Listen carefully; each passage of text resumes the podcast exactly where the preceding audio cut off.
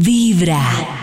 Karencita, hablemos de cosas que pasan en el mundo. Cuéntanos. Sí, resulta que hay una historia de una pareja que tiene tres hijos y resulta que empezaron a darse cuenta que la menor tenía un problema en la vista y cuando se fueron a dar cuenta era una enfermedad, digamos, progresiva de la que sufren los tres hijos, que tarde o temprano pues van a perder la vista. Y entonces decidieron hacer un viaje por todo el mundo para tener memorias visuales que les permitieran como quedarse con ese recuerdo. Empezaron a pasar mucho tiempo viajando, tienen fotos en globo, tienen fotos en safaris reales en, África, fueron a Tanzania, a Mongolia, a una cantidad de lugares y todo el tiempo están planeando como guardar esos recuerdos para cuando los niños pierdan la vista. Y además muy bonito porque los papás dicen que normalmente se ve un viaje como algo en lo que tú solo disfrutas, conoces, la pasas bien, pero que también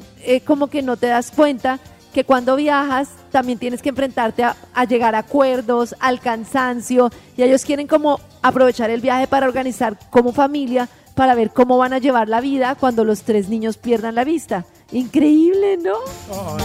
Eso me pone a pensar en lo que uno no valora, o sea, uno, ay, aplaza los viajes, aplaza todo pues porque puede ver y cree que tiene todo garantizado, pero no tenemos nada garantizado. Uno da todo por sentado, ver a la familia, disfrutar de un lindo paisaje, ver el amanecer, todo ese tipo de cosas, pero eso no es que ya lo tiene en el bolsillo y así nomás.